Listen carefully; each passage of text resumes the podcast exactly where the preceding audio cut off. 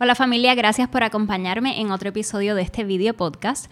Hoy vamos a estar hablando de la energía en Puerto Rico, de paneles solares, vamos a hablar de los cambios que deberían estar sucediendo en Puerto Rico, así que vamos a ese tema en un momento, pero primero recuerda que Produce te lleva productos locales directamente a tu casa, productos de agricultoras y agricultores de Puerto Rico y te los llevan directamente a tu hogar, así que búscalos en puertoricoproduce.com o baja el app directamente a tu teléfono. Y ahora sí, empezamos con Arturo Mazol de Ya. Hola Arturo, ¿cómo estás? Saludos, Bianca. Un placer estar aquí contigo. Gracias a ti por estar aquí. Yo tengo que ser transparente con mi audiencia y decirles que aunque nunca he ido a Casa Pueblo y aunque es la primera vez que te conozco en persona, yo soy fan de Casa Pueblo y de lo que hace Casa Pueblo. Así que háblanos de qué es Casa Pueblo. Bueno, ya me dijiste que eres fan de Alexis, de mi papá, fundador de Casa Pueblo, ¿verdad? Y, si eres fan de Alexis, tenías que ser fan de mi mamá, Tinti de Ya, quienes son los fundadores de, de esta iniciativa comunitaria allá en Adjuntas. Acabamos de cumplir 42 años de, de autogestión comunitaria. Y digo que soy fan porque a mí me parece tan impresionante cómo son un oasis para la comunidad en adjuntas, cómo son un lugar que después de un huracán, cuando la gente necesita conectar sus equipos médicos, pueden ir a Casa Pueblo, cómo es que han conectado con paneles solares a gente que de otra manera no hubieran podido comprar esos paneles solares. Son muchas cosas que hacen, pero resúmeme qué es Casa Pueblo. Mira, Casa Pueblo es una organización de autogestión comunitaria, tenemos 42 años, nos organizamos inicialmente para defender el territorio de una propuesta de minería que hubiese, que nos vendían que era la solución a la crisis económica de aquel momento y que iba a generar millones de dólares en ganancias, empleos, eh, y nos dimos cuenta inmediatamente que era una propuesta descabellada, eh, era una propuesta de extracción masiva que hubiese destruido la cordillera central 17 depósitos de cobre, oro y plata en 36 mil cuerdas de terreno. Eh, bueno, las cuencas hidrográficas estarían hoy destruidas y la comunidad se organizó para prevenir la explotación minera, valorando el espacio geográfico, el bosque, valorando las aguas, la agricultura, el tejido comunitario sobre los minerales. Y ahí fuimos sobre toda la comunidad y a nuestra primera protesta fue una sola persona y entonces de ahí nos dimos cuenta que el conocimiento por sí mismo no era suficiente y de ahí pues desarrollamos una ecuación de trabajo de ciencia, cultura y comunidad para impulsar los cambios. Eh, logramos detener la minería 15 años después, pero nos dimos cuenta que la protesta nada más no es suficiente, hay que proponer alternativas, asumir responsabilidades, hay que defenderse y el derecho a la defensa siempre, propuestas insostenibles en este país son muchas y hay que defenderse, pero hay que proponer y, y impulsar nuestra propia agenda. Y nuestra agenda fue proteger los bosques, promover un desarrollo sustentable, tenemos la casa, una radio comunitaria, operamos con economía propia del Café Madre Isla, el Bosque Escuela La Olimpia Ariel Mazol de ya, una escuela dentro de un bosque, de pronto tenemos un coro, una banda, una galería de arte, programas de, de pintura, es decir, muchas actividades de servicio, de afirmación cultural y de desarrollo local alternativo. Por ahí Casa Pueblo viene desarrollándose. Háblame un poco de esa resistencia, porque yo veo algunos factores paralelos. En ese tiempo les decían, estoy segura, se están oponiendo al progreso, se están oponiendo a las riquezas que, que, tenemos aquí, que podemos extraer. Hoy día vemos estas luchas en las playas, en bosques, en lugares protegidos, donde dicen, se están oponiendo al progreso, en una playa donde podemos construir un hotel y sacarle dinero para que el pueblo de Puerto Rico pueda progresar, ustedes no quieren porque quieren proteger la playa. Háblame de lo que tú veías hace tantos años y cómo viste a tu papá en esas luchas y lo que ves hoy. Sí, mira, en aquel momento era la Guerra Fría, había carpeteo, estaba la policía, había mucha represión. Eh, y se usaban más o menos los mismos conceptos. Mira, estos son los comunistas, estos son los macheteros, estos son los, no sé, los que se oponen al desarrollo. Ese tipo de, de estereotipo que trata de marginar, de usar, la gente que tiene el poder, de marginar a quien quiere luchar y defender su territorio. Y lo pudimos superar. La gente eh, pudo entender la agenda, las agendas comunitarias van más allá de las agendas políticas y de esas agendas pequeñas, están dirigidas a proteger los recursos naturales, a enfrentar modelos de insostenibilidad en el desarrollo. Hay que decirle basta ya, no podemos criticar el cambio climático y los problemas de calentamiento global. Bueno, es que, es que hay un modelo de desarrollo insostenible y llega un momento donde uno tiene que enfrentar y tirar las rayas la gente que ha luchado por las costas en este país es después que, esos que dicen el progreso y los hoteles, pues seguro si ya lo han hecho. Y bastante daño le han hecho a este país. Y la gente que, que está diciendo las playas son nuestras, igual que nosotros protegemos la montaña, que es donde se producen las aguas de este país, porque son patrimonio de todos, del país, de la gente y de nadie a la misma vez. Eh, pues también esperamos que la gente defienda las costas y la gente lo está haciendo. Y para mí son grandes lecciones, porque institucionalmente el país ha colapsado, el modelo colonial no funciona. Este modelo está en decadencia. Las agencias que tienen responsabilidades de proteger las costas no las protegen, de proteger los bosques no los protegen y quienes están marcando esas líneas de defensa y protección territorial son estas luchas comunitarias.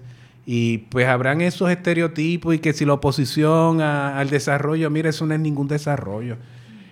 Y ya eso no funciona. Esos argumentos son de la Guerra Fría. Esos son del siglo pasado. Y para mí, eh, las personas que, han defendido Rincón, que defienden eh, allá en Salinas, los que lucharon en contra de las, de las, de las cenizas de carbón, aquí hay, aquí hay muchas luchas que son heroicas y que son necesarias, que son marginadas, eh, estereotipadas en ocasiones, marcadas por el Estado en muchas ocasiones. Pero cuando uno mira en retrospectiva, imagínate si las minas las hubiesen explotado Imagínate que mirásemos hoy, 30 años, 40 años después de esa lucha que fue una sola persona manifestarse, que hubiesen explotado las minas. Bueno, no tendríamos agua, no estarían los bosques, estaríamos de verdad en una grave crisis a nivel de país. Y lo mismo ocurre con todos esos atributos nacionales que nosotros tenemos que proteger. Las costas son fundamentales.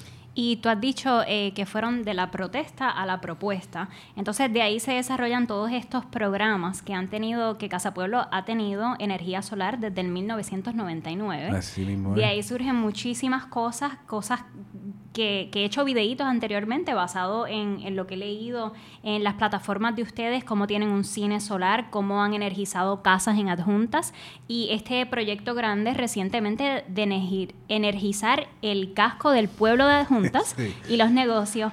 Háblame un poco de esos logros que han obtenido recientemente. Como, mira, eh, ¿qué te digo? Hay, hay mucha energía que hay que ponerle para defendernos y hay que protestar y ahí le ponemos todo nuestro empeño y corazón.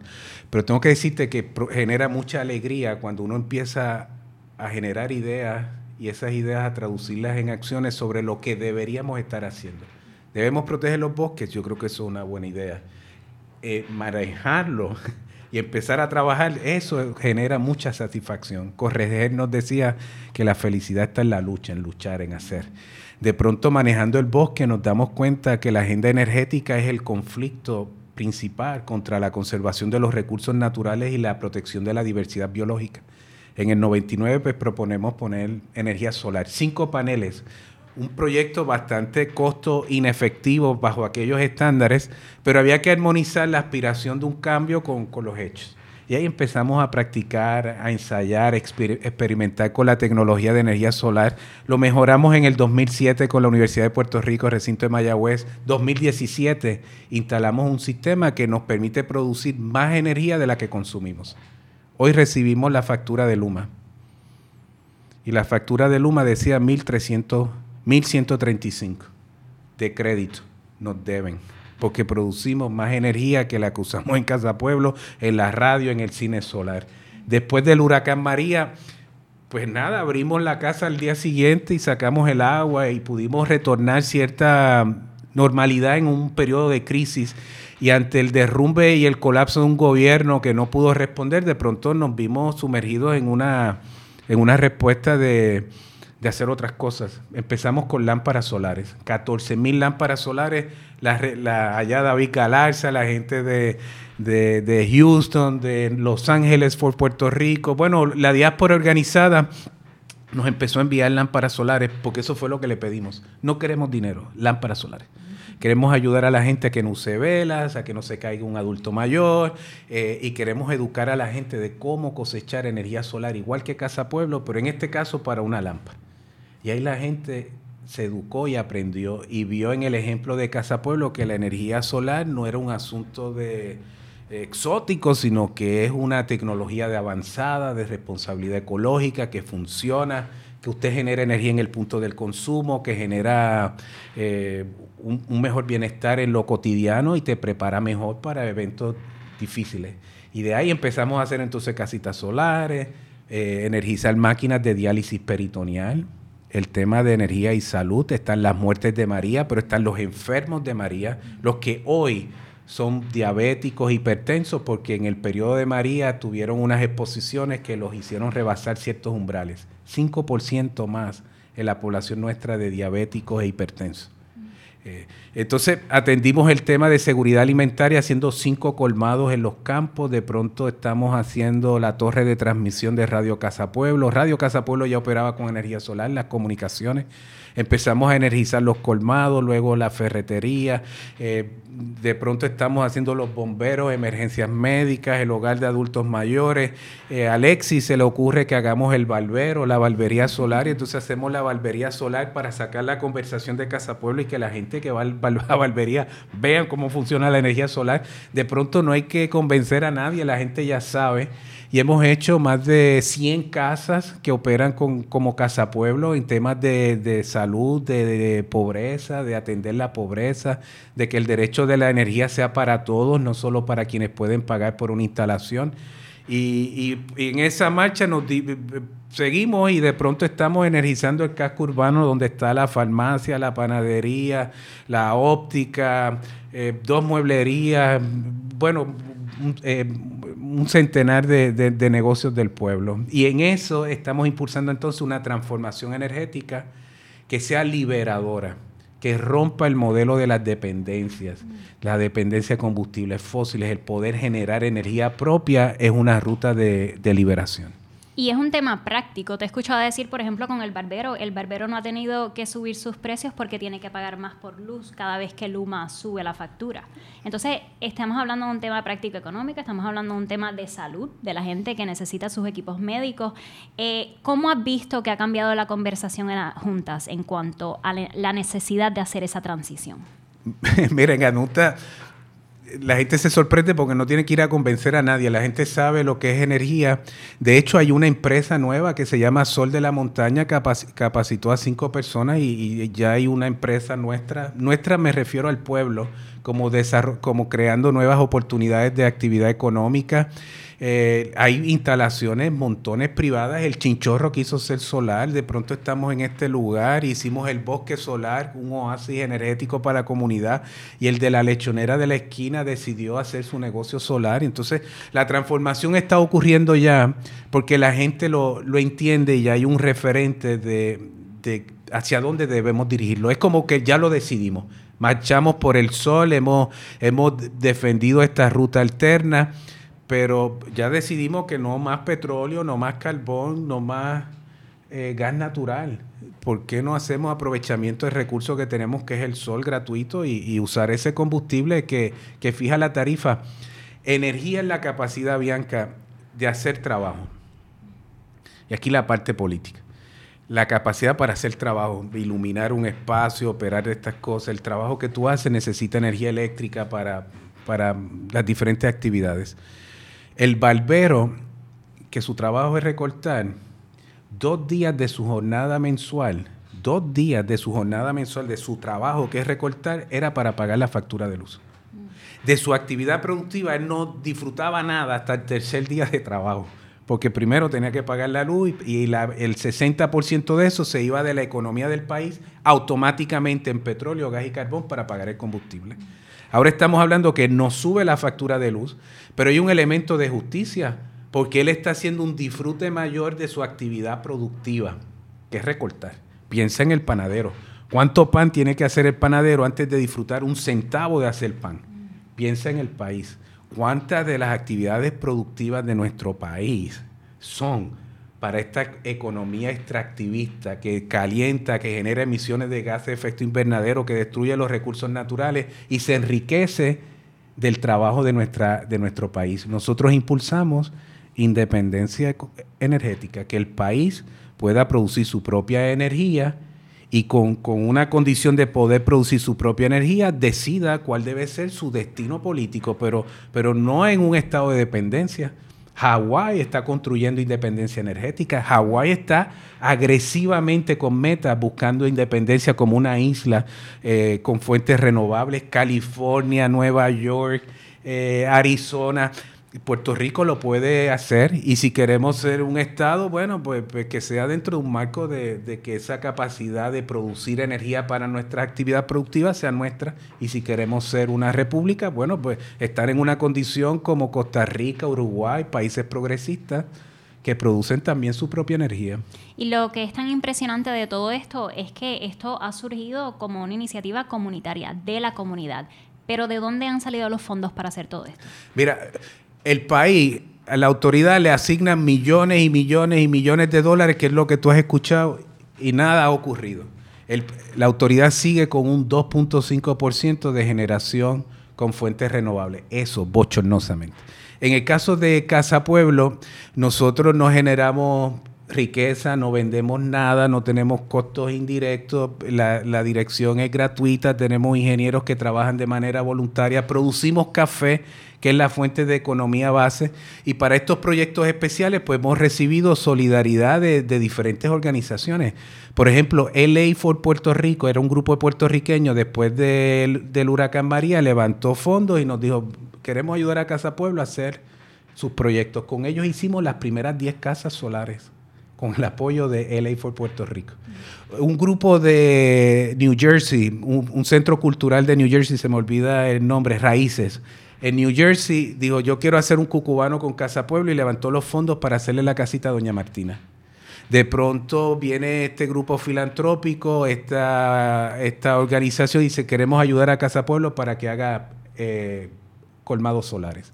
Y el casco urbano, por ejemplo, lo estamos haciendo con la fundación de Alex Hono, Alex Hono es este escalador que no usa soga, que es ganado, es un escalador profesional, ganó un premio Oscar con su documental Free Solo.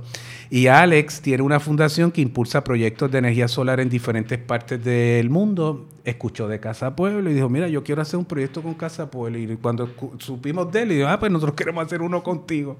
Y llevamos tres años trabajando ese proyecto de, de Adjuntas Pueblo Solar. Así que tenemos una ruta de, con recursos limitados se multiplican, se aumentan. Cuando tú ves la inversión norteamericana de estos fondos federales, ese dólar que va al cuerpo de ingenieros AFEMA 40% costos indirectos para manejarlo. Como es el gobierno, son 15% más caro. Entonces está el, profit, la ganancia de quien lo hace privado, para comprarle entonces los cables, los postes y todo en Estados Unidos, para montarlo en un barco, que es el más caro, para traerlo a Puerto Rico y entonces traer mano de obra americana para que venga aquí a instalar los cables. Y cuando tú vienes a ver todas esas inversiones federales, federales el retorno a la economía norteamericana es inmediata y es un modelo de activación no de Puerto Rico sino de la economía de ellos, eh, donde lo que queda en el país es un efecto de dilución. Y por eso, después de todas esas asignaciones, tú no ves cambios. Ahora, esto modelo que, eh, que estamos impulsando, que es generación distribuida, que la gente se, se, democratice la generación, que la gente participe en la generación de energía en el punto del consumo, lo más que podamos. No quiere decir que eso va a resolver todos los problemas energéticos, pero vamos a hacer el mayor aprovechamiento de nuestros espacios y generar la mayor cantidad de energía que podamos con el sol y lo que falte, pues hablamos de cómo resolverlo. Pero hagamos aprovechamiento primero de ese.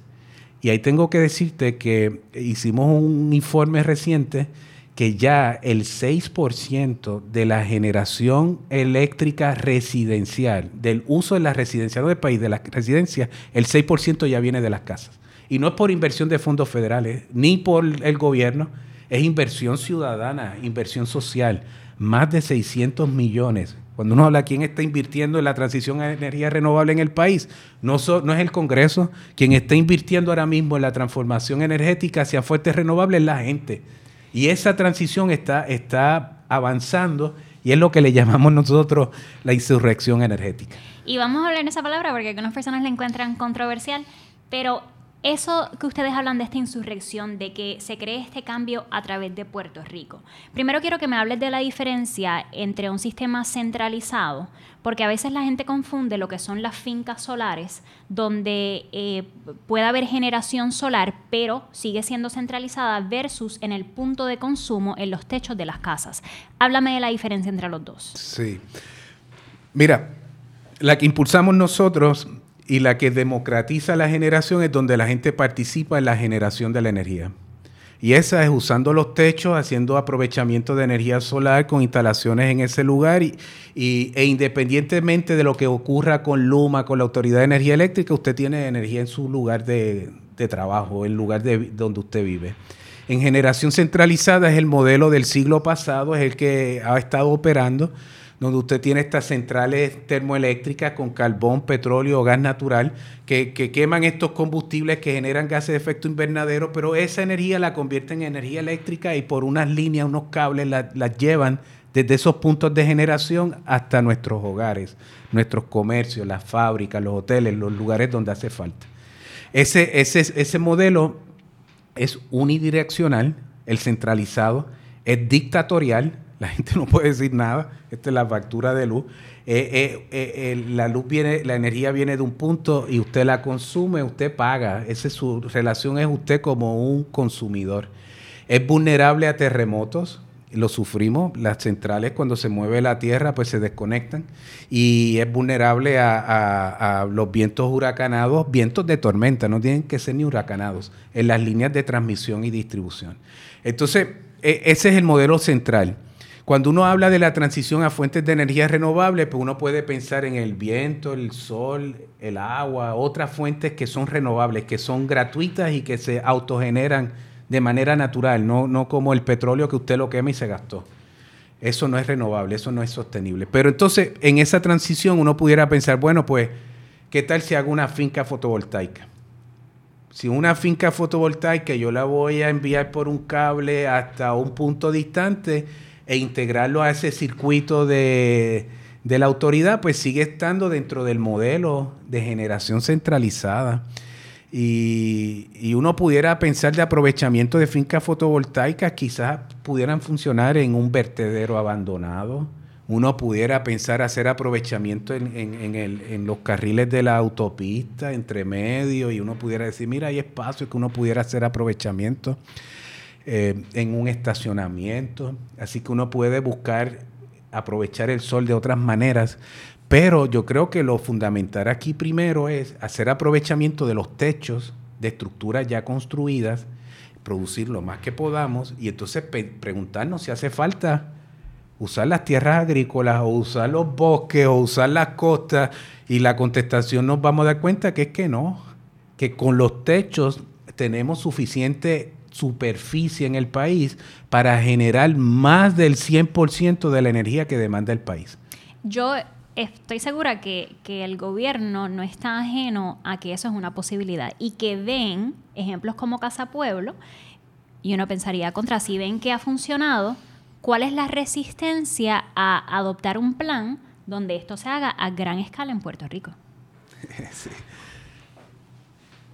porque el modelo centralizado es un monopolio dictatorial de quienes ostentan la riqueza de generar energía y la tienen en manos de unos pocos. Y cuando usted democratiza la generación, estás diciendo que en lugar del barbero, el panadero, pagarle a Luma, eh, él está generando su propia energía. Hay una contradicción visceral entre la privatización de la Autoridad de Energía Eléctrica a través de la transmisión y distribución, porque el modelo de negocio de Luma es vender energía. Ellos facturan por la energía que tú consumes, que consume el otro. En la medida en que la gente produce su energía, su cartera de negocio se achica su modelo de negocio y su capacidad de producir riqueza, que es lo que mueve al capitalismo salvaje, que es generar riqueza y riqueza y todos los años tener, generar márgenes de ganancia mayor, en la medida en que la gente produce energía, pues, pues esa cartera se hace más chiquita. Y ese modelo este, e, es irreconciliable. El modelo de negocio de Luma con la aspiración de democratizar y que la riqueza y el bienestar de producir energía se quede no en los que nos venden petróleo, gas y carbón, no en los lumas de la vida, no en las AES, no en las manos de la gente. Eh, hay una gran riqueza asociada a la generación de energía y lo que impulsa a Casa Pueblo y otros sectores, muchas comunidades, incluyendo la academia, que, que, lo entienden perfectamente, es que democraticemos la generación y de esa manera se democratiza también los beneficios asociados a producir energía. Y ese, eh, pues evidentemente el, el gobierno quiere el voto ciudadano, pero responde al donante de la economía de los fósiles, responde al donante de estos que, generan riqueza eh, descabellada con, el tema de energía. es terrible lo que vemos. Eh, cuando decía al principio de las cosas que tienen que cambiar en Puerto Rico es porque parece que estamos de acuerdo. El gobierno lo ha dicho, de hecho pasó una ley donde dijo que para el 2050 tenemos que generar 100% energía renovable. Eh, sin embargo, como dice, el número que tenemos es 2.5% y donde estamos viendo el cambio es en los individuos que han decidido poner paneles solares, estoy segura en muchos casos porque no aguantan más eh, eh, lo inconsistente que, es la energía en Puerto Rico y las comunidades como Casa Pueblo lo que han logrado. Sin embargo, reconocemos que este cambio necesita esa inversión inicial. Y, eso es lo que muchas personas no tienen y por eso vemos esa disparidad. La gente que tiene el dinero para comprar los paneles pueden y los que no, pues entonces eh, dependemos de Luma. ¿Cuál es la solución para entonces cerrar esa brecha?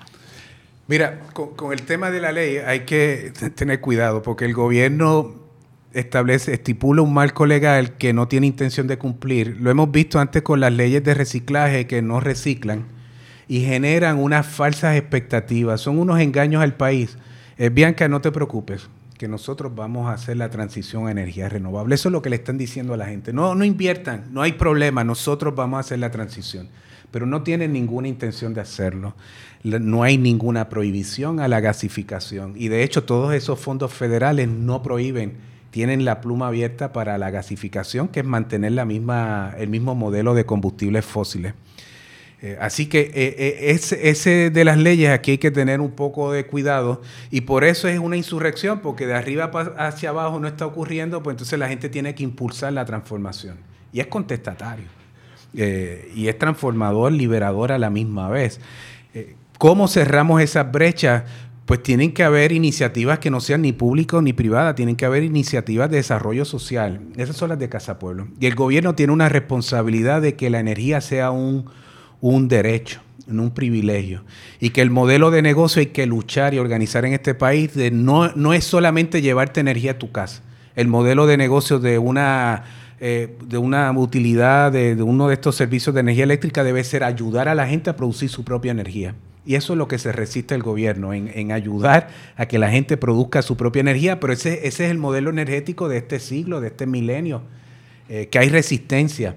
Hay otras formas de hacerlo, tiene que haber, este, las cooperativas están apoyando el financiamiento, hay sectores que se están organizando y compras, compras colectivas, por ejemplo que si en una urbanización, en lugar de cada uno ir a negociar este, su instalación, se ponen todos de acuerdo y hay organización social y de pronto dice, no es uno, somos 25.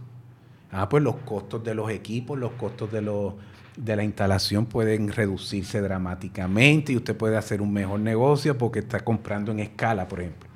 Entonces, hay que pensar esto de otras maneras. El gobierno, cuando uno piensa en esta inversión que viene de, fondos federales, nosotros tenemos que ver eso como también una, como una inversión de reparación. El Congreso tiene una responsabilidad sobre Puerto Rico y tiene que reparar sus daños. Pues esa reparación no puede ser dándole el dinero a Luma, tiene que dárselo a la gente. ¿Por qué no se puede generar un fondo de inversión renovable de justicia social, especialmente para los pueblos de la montaña, el último 30% que se reenergizó, donde el gobierno llega último. Si el gobierno llega último, pues esos son los primeros que hay que atender ahora y construir autosuficiencia energética para protegerlos, para que no estén desatendidos por justicia social. Y quizá eh, en esas escalas tengamos muchas familias que hay que apoyarle el 100%, Quizás hay familias que hay que apoyarlas un 90% de la inversión. Quizás hay unas que puedan ser un 75%, quizás hay otras que son un 50%. Pero eh, podría haber un modelo donde, donde los recursos que estén, si la inversión va a ser directa con la gente, potencialmente, en lugar de diluirse, como el modelo que te mostraba anteriormente de cómo esos fondos federales llegan a Puerto Rico, uno pudiera pensar en una ecuación donde usted tiene unos recursos y se pueden amplificar, se pueden, pueden aumentar y se puede cubrir una huella mayor. Pero tiene que haber derecho, se tiene que estipular el derecho de energía para todos y todas y que, y que no sea un privilegio de aquellos que lo puedan financiar. Y con eso estipular políticas públicas que sean de justicia social. Hablabas de esas últimas casas en la montaña que fueron las últimas en recibir energía después del huracán.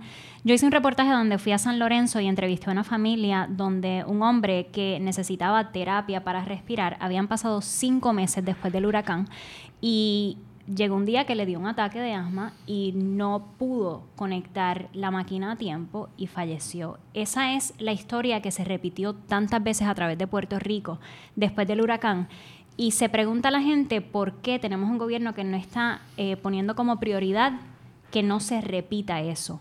Hablas de, la inversión para el gas natural. En ese mismo reportaje hablé de la inversión que se hizo para las estaciones 5 y 6 de San Juan, que se gasificaron. Cambiamos a gas natural y la promesa era que iba a bajar la factura porque el gas natural es más barato. La promesa era que esto era progreso, cambiar del petróleo al gas natural. Sabemos que han habido muchísimos problemas con ese contrato, sabemos que por mucho tiempo ni siquiera se utilizó el gas natural y que no vimos los ahorros en la factura. Estamos hablando de una inversión de 1.5 billones de dólares.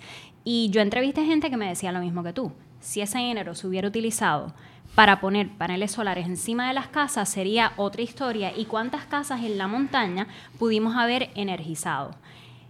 Nuevamente, ¿Por qué? ¿Por, qué estamos estancados ahí? Mire, dicen que la energía renovable es costoso. Costoso es ese modelo. Si uno piensa en cuánto pagó el país en la primera década de este milenio, del 2000 al 2009, nosotros pagamos 22 mil millones de dólares en combustible nada más para operar el sistema. Con eso hubiésemos energizado el país entero en 10 años.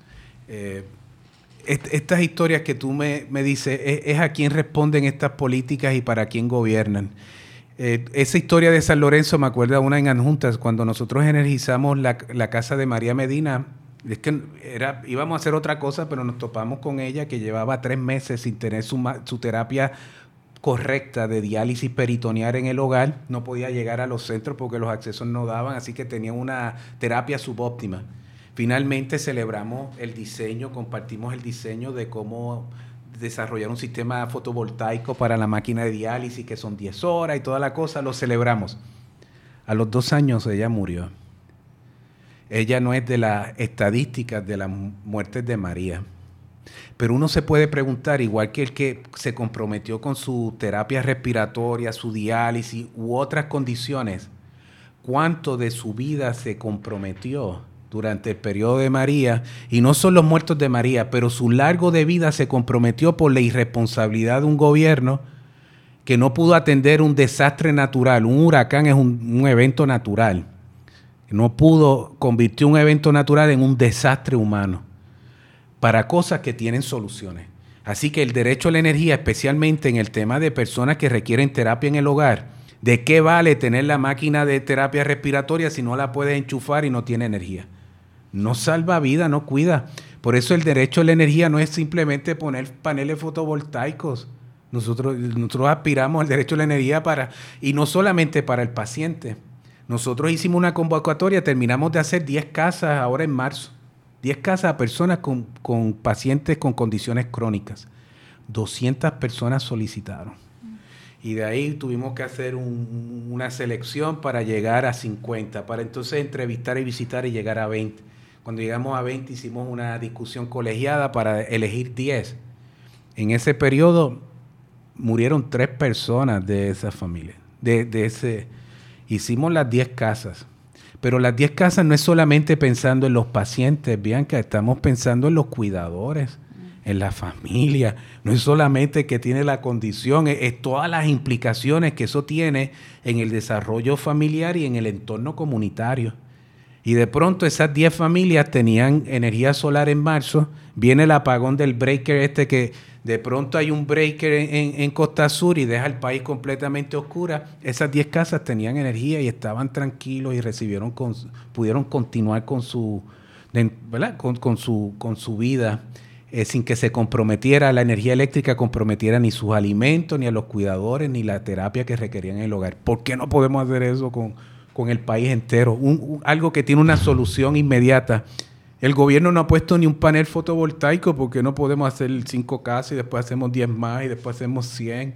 Esto, esto es reproducible, está al alcance, es manejable y uno ve el desfase del gobierno en esas políticas públicas de no hacerlas y apostarle siempre a la dirección equivocada. La dirección equivocada del país, pero es la dirección de sus donantes de campaña. Eso son a eso que le apuestan a los donantes. Antes fue un gasoducto en el 2010 y nos decían lo mismo. No, una emergencia energética con un gasoducto resolvemos la crisis energética del país.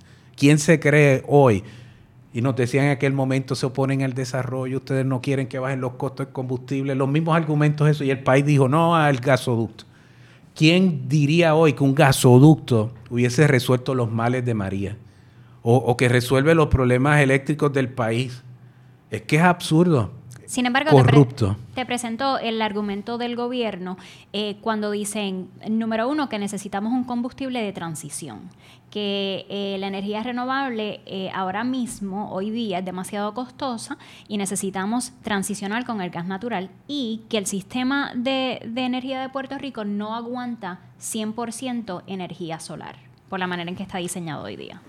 Bueno, pues ese es el tema, esa es la ingeniería que tienen que hacer. lo que tienen que resolver es que pueda haber mayor integración de energía solar. Eso es lo que falta. Que la red que se diseñó para otra cosa, en otro escenario, sea un escenario que permita entonces más inyección de energía desde diferentes puntos del, país. Eh, el tema del gas de, transición, eso es, si me dices en el siglo pasado, te, te podría aceptar eso.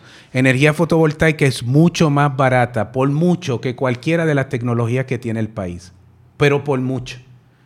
Eh, y no necesitamos ningún combustible de transición porque ya el país genera 40% de su energía con gas natural y tiene petróleo y tiene carbón. De combustibles fósiles tenemos suficiente para operar al país. Lo que falta en la cartera energética del país es integrar las fuentes renovables. Vamos integrándolas y cuando se integren fuentes renovables nos vamos a dar cuenta, bueno, ya no necesitamos la de carbón. Y llegar a un punto que uno pueda decir, mira, ya no necesitamos la de la de, la de San Juan. Y ya no necesitaremos, en la medida que se vayan integrando otras, eh, pues el espacio que hay para fuentes de combustible fósiles se va a hacer más chiquito. Pero si en este momento nos ponemos a construir plantas de gas natural, energía que se produzca con gas natural es espacio que no puede ser ocupado con fuentes renovables. Entonces, si usted hace una inversión capital hoy, para gas natural lo que estás diciendo es no voy a ser renovable por los próximos 100 años. Entonces, eh, e, ese es un chantaje que en el contexto de Puerto Rico, eso de gas de eh, combustible de transición no hace ningún sentido, es innecesario, es absurdo, ya tenemos suficiente gas natural, ya tenemos suficiente de lo demás, lo que falta sobre la mesa es la integración de fuentes de energía limpias y renovables con recursos propios.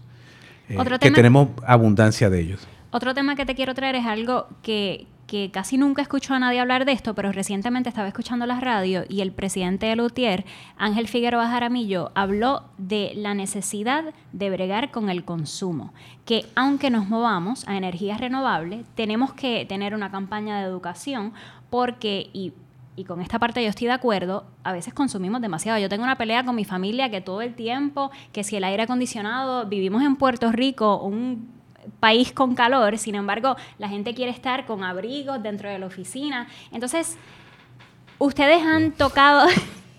yo, a mí me gusta el calor, así que yo no, no recomiendo ser tan extrema como yo. Sin embargo, sí creo que, que es un tema que tenemos que tocar porque, como mencionaba eh, Figueroa Jaramillo, también cuando estamos hablando de los paneles solares, estamos hablando de que hay que extraer ciertos materiales para tener paneles solares. Así que no tiene un impacto cero.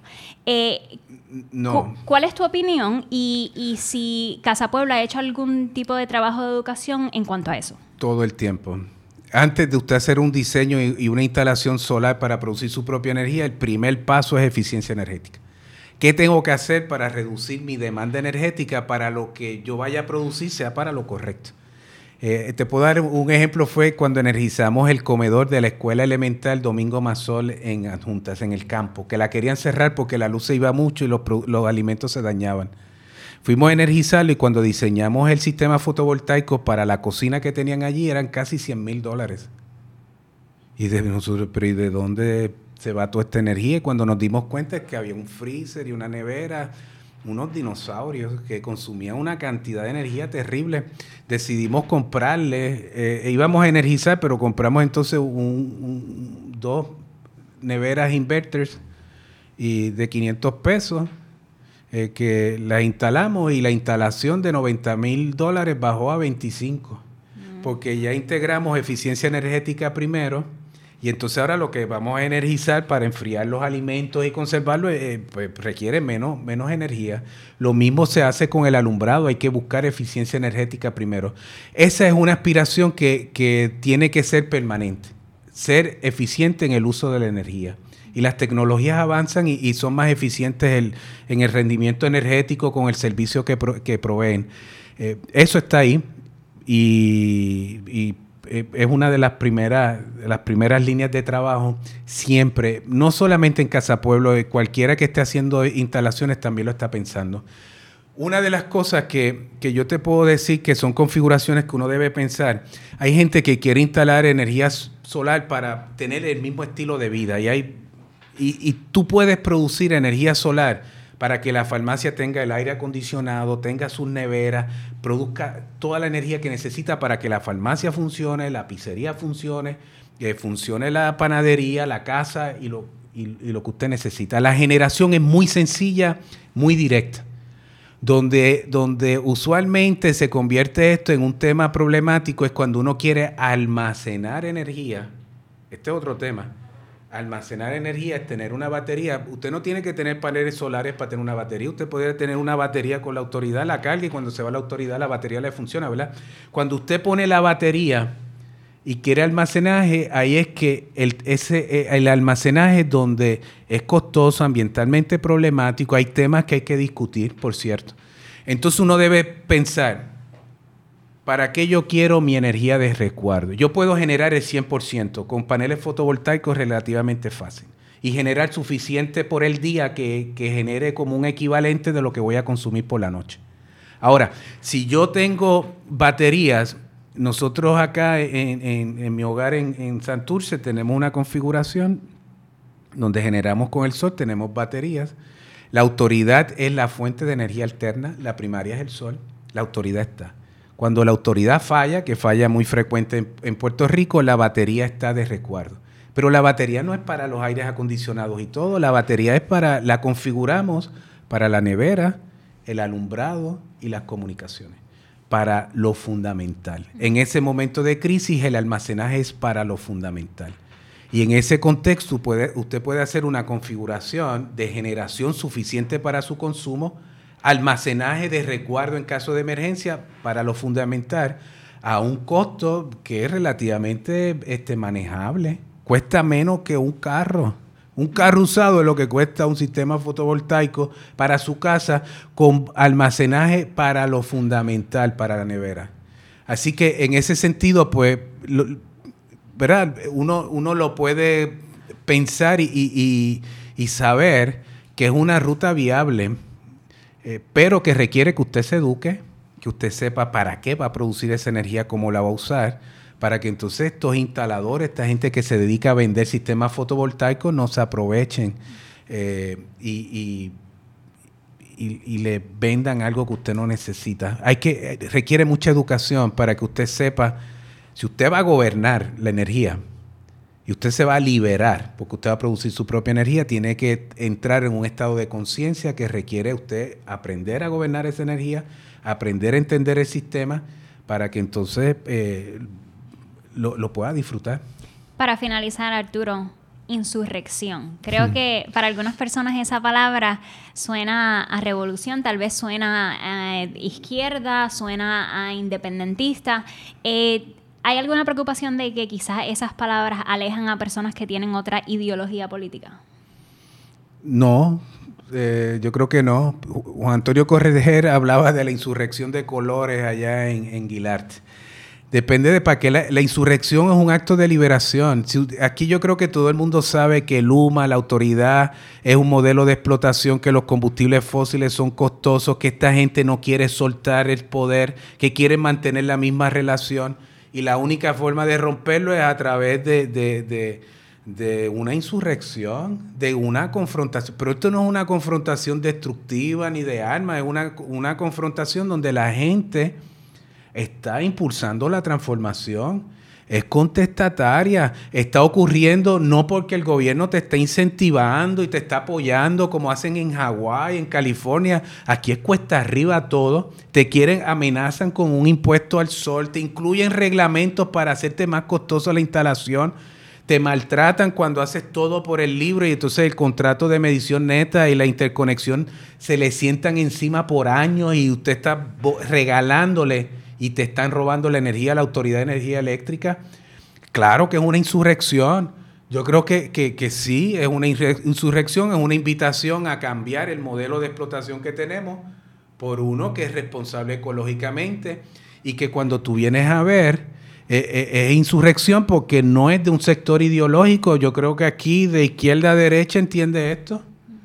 Y yo creo que, que, que está entendido que hay un conflicto mayor en el tema energético y que tiene una solución, una solución que no se facilita, que no se estipula como una política pública correcta, que se trata de penalizar y castigar y por lo tanto aquellos que han tenido que endeudarse, buscar un préstamo, usar de sus ahorros, buscar la manera de conseguir los paneles, de amarrar, de hacer algo para lograr seguridad energética, es un acto eh, en el contexto de Puerto Rico para mí, los que producen energía es un acto casi subversivo.